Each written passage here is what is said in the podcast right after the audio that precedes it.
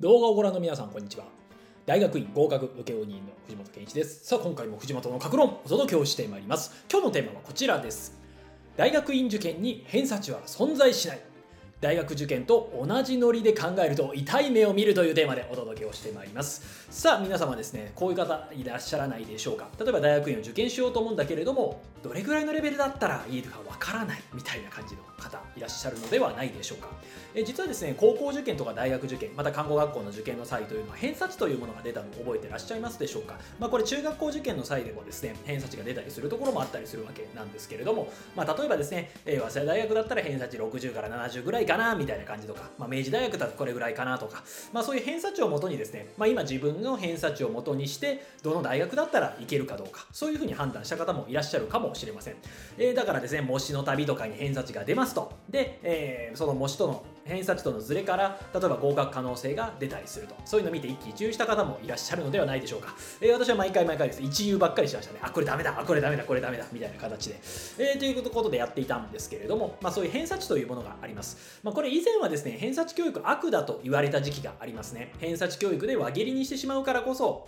人間を数値以上のもとで見れなくなってしまう。だから偏差値を廃止すべきだみたいな話。えー、というのがあったんですが、まあ、ただ偏差値なしでですね、えー、志望校を決めるって結構大変なんですよね。まあ、何かというとそもそも自分が受かるかどうかもわからないし本当に行きたい大学であったとしても、まあ、合格率がすごい低いんであれば、まあ、別のとこ目指した方がいいかもしれないしあるいはそもそもですね自分の順位がどれぐらいなのかがわからないからこそどこを受けていいかもわからないみたいになってしまうと、まあ、だから偏差値がある方が進路を決めるってすごくやりやすいわけですよね。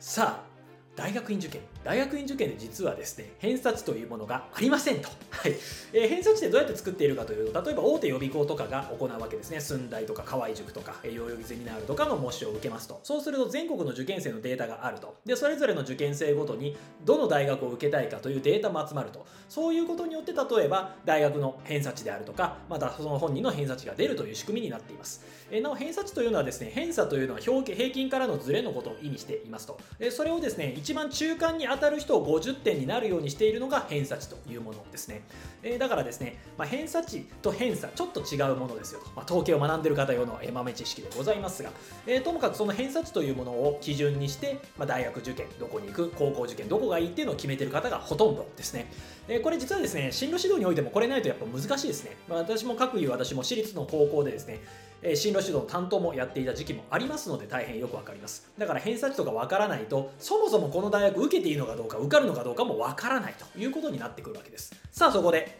出てくるの？が大学院受験、まあ、大学院受験で実は偏差値出ませんと、まあ、何かというと大学院受験をトータルに見るような模試っていうのも行われていないですし、まあ、偏差値といってもですね例えば塾とか小さい塾とか小さい予備校とかが独自で作ってるものはあるかもしれませんが日本全国の大学院を偏差値で分けして、えー、例えばどれが何点ぐらいっていうふうにしたものって実はないんですよね。でないということが実はいろんな問題を発生させています。それは何かというとどこを受けていいかわからないでやっぱ悩む方が多かったりしますね、え、だから例えばですねえー、自分の実力的にはどの大学院を受けたらいいんだろうかっていうのはいまいちわからない、まあ、目安になるものすらないと。じゃあそうすると人間どうするかというと大学受験の時の序列で大学院を見るっていう傾向があったりします。やっぱ東大一番だろうなみたいな話とか。あるいはじゃあその次はこの大学院かなみたいな。そういうノリで考えるとでも実際のところの順位と自分の、はいえー、目指す大学院の本当の実力レベルというのは結局わからないままなんですよねと、まあ、だからたまにミスマッチがあったりしますしあるいは大学の偏差値的な印象で大学院を受けて、まあ、実はこれ結構簡単だったあるいは異常に難しかったみたいなこともあったりするというところでになってきます、えだからですね大学院受験大学受験と同じノリで考えると痛い目を見ることがありますよと。だから大学院受験には大学受験とはまた別の戦略が必要になってくるというところですね。でそのうちの一つとして偏差値が出ないからこそ何をすべきかというと多様な情報を手に入れましょうということになってきます、えだから何かというと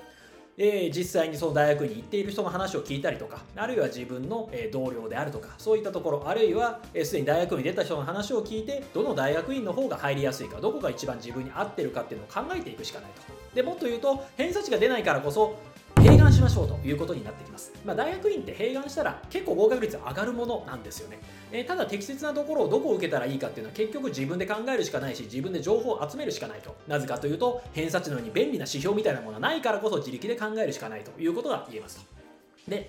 今日一番言いたいことがあります。それは何かというと大学院受験の際は本当に自分が行きたい場所を考えましょうというところですね、まあ、これ何かというと例えば大学受験の際って自分が本当に行きたい場所っていうよりは偏差値的なもので見てなんか自分に合ってそうなところを受けたりしません？例えば今自分が偏差値55だったらじゃあ偏差値55ぐらいの大学受けたらいいかなみたいなそれで志望校を選ぶ方もいらっしゃったりするわけですよね。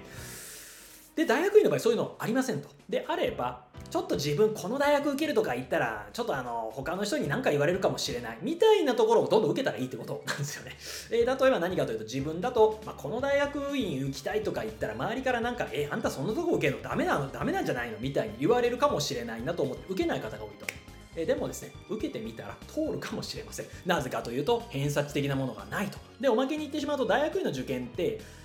ちゃんと対策すればですね、そんなに負荷かからないですよねと。でちゃんと対策をして研究計画書をきちんとかけて、また小論文も書ける。まあそういったところ、あと面接も対応する練習をしていれば、自分が本当に行きたいところに行きやすくなるというところがありますで特にこれ偏差値的なもので決まるわけではないのでどんどん受けてみたらいいと思うんですねだからそのためにも併願作戦って必要ですし多様な情報を手に入れるというのは非常に大事になってきますだからこそ大学院受験の場合は本当に自分が行きたいところを受けましょうというのがポイントでございます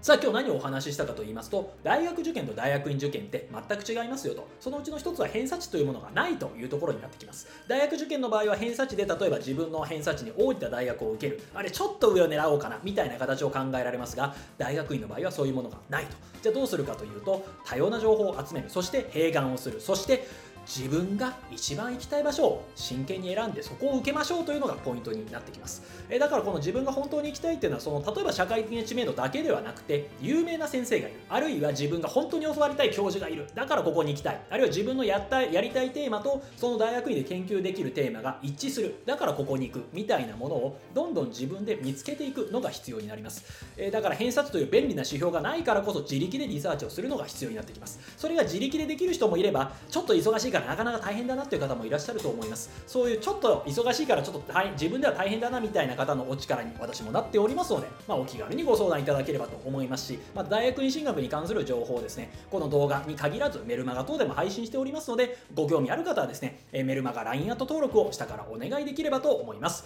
こういう形の情報発信定期的にやっております。もっと見たいよという方もっと見たいよという方はいいねボタンやチャンネル登録ボタンをぜひ押していただければと思います。それではまたお会いできればと思います。それではありがとうございました。